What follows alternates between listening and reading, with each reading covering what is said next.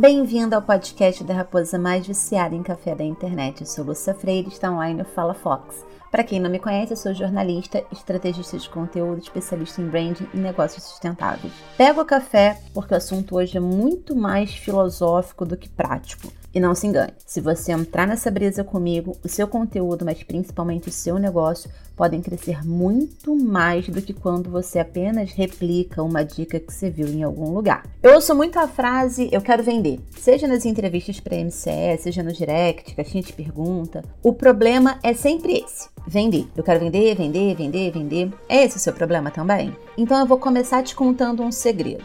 Vender não é meta, não é objetivo, não é plano. E muito provavelmente é exatamente por isso que você não está conseguindo vender.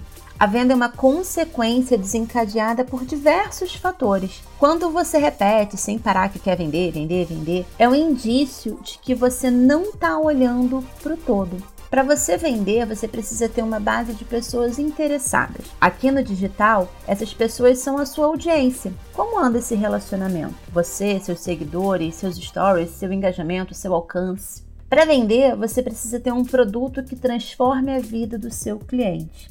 Como é que é a sua entrega? Qual é a transformação que você causa? Quantas pessoas você já atendeu, você já vendeu? Quantos bons depoimentos você tem? O que as pessoas falam sobre o seu produto ou sobre o seu serviço. Qual é o seu feedback? Para vender, você precisa ter estrutura. Quantos clientes você consegue atender no mês? Qual o valor do seu produto ou do seu serviço? Quais seus gastos fixos? Qual a renda mínima que você precisa ter todo mês para manter o seu negócio funcionando? Quantas horas por dia você está se dedicando ao seu trabalho? Seu processo é sustentável a longo prazo? Percebe quantas perguntas existem e precisam não só serem respondidas, mas estarem bem alinhadas com o seu propósito de marca e objetivo do negócio para que tudo flua bem e você venda? Então, eu já te fiz essa pergunta em episódios anteriores. Me diz, o que, que você faria com 10 mil seguidores agora? Com 100 clientes? O que iria acontecer com o seu negócio? Crescer ou quebrar? Antes da gente pensar em ser girl boss, fazer carão, usar cabelo alinhado, alfaiataria, beber água na taça, a gente precisa parar de ser little girl, usar a inteligência para gerenciar nossa marca, o nosso negócio. É isso que eu tô te propondo agora. Antes de entrar no desespero de rolar o feed sem saber o que postar, sair correndo atrás de uma dica, para e pensa. Para onde essa trilha está te levando? Você se apaixonou pelo mercado digital que tem uma promessa de lucro fácil, trabalhar poucas horas, fazer só o que você gosta. Mas eu preciso dizer que isso é mentira. Todo trabalho tem seu lado bom e ruim. Tem seus desafios, seus corres, aquilo que a gente não está querendo fazer. Nós temos os nossos dias com baixa produtividade, com preguiça, com cansaço. Nós temos os nossos ciclos pessoais, os nossos problemas pessoais e tudo isso está junto dentro de você. Ser céu da própria empresa não é fácil. Na CLT, no funcionalismo público, por exemplo, se a economia apertar, se aquele mês vender menos, é um problema do dono, do seu patrão, do governo. Seu salário precisa estar na conta. Agora, quando você é empresária, Mora, não tem essa. A responsabilidade é sua, ela não pode ser terceirizada. Tem uma galera que adora colocar a culpa no algoritmo. Meu Deus porque não está entregando, porque ninguém curte, porque o engajamento isso, porque o engajamento aquilo. Mais uma vez, quem quer ser Girl Boss não pode ter atitude de Little Girl. Como está o seu conteúdo? Você seguiria o seu perfil? Você inter... é, é, responderia as suas enquetes? Estaria interagindo nos seus stories? Você entrega uma transformação real? Tem frequência? Faz stories todo dia?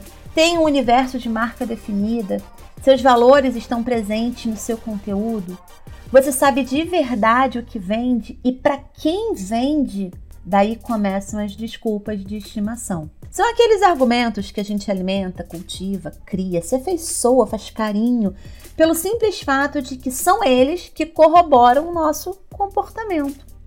Sabe aquela desculpa que você dá e até as pessoas ao seu redor concordam com você? Vou te dar um exemplo.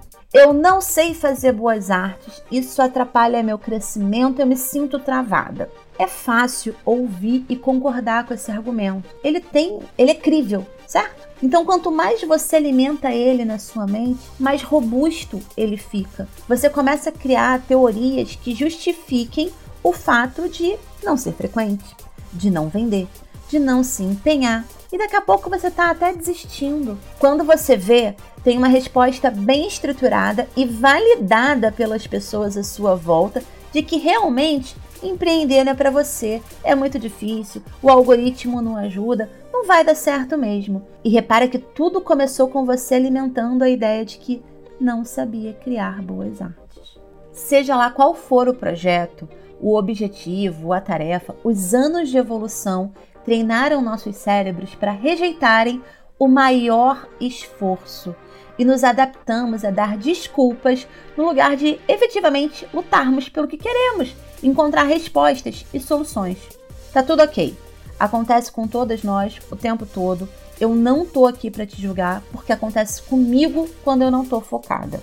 Mas se você quer realmente vender, quer o sucesso do seu negócio tanto quanto eu quero do meu, então a gente precisa sair do lugar de conforto, abandonar as desculpas de estimação e começar a achar respostas para aquilo que sustenta a venda e torna o negócio um negócio de verdade. Tem que ter peito e coragem para enfrentar o desconhecido. Empreender é enfrentar o desconhecido. Tem que projetar cenários, planejar, pensar. E foi por isso que eu te disse lá no começo que hoje o seu negócio poderia crescer muito. Não existe fórmula pronta, hack, dicasinha, jeitinho que faça um negócio ter sucesso. É você usando a sua linda cabecinha para encontrar respostas. Sem aquele pensamento de não é para você, ai, talvez eu não consiga, ai, porque o algoritmo isso. Esquece, esquece, abandona essas desculpas. Eu sei que elas protegem a gente, protege inclusive do erro, do dar errado, da frustração. Mas enquanto você estiver cultivando, alimentando, criando elas, você não vai sair do lugar. O que existe é a sua persistência de fazer o que tem que ser feito. Mesmo que seja chato, mesmo que você não goste. Eu sempre falo na MCE que eu odeio tirar nota fiscal, o trabalho chato, mas eu tenho que fazer. Mas tem que ser feito. Alguém tem que fazer. Enquanto eu ainda não tenho uma equipe que dê conta disso, é o meu braço que vai fazer, mesmo eu não gostando.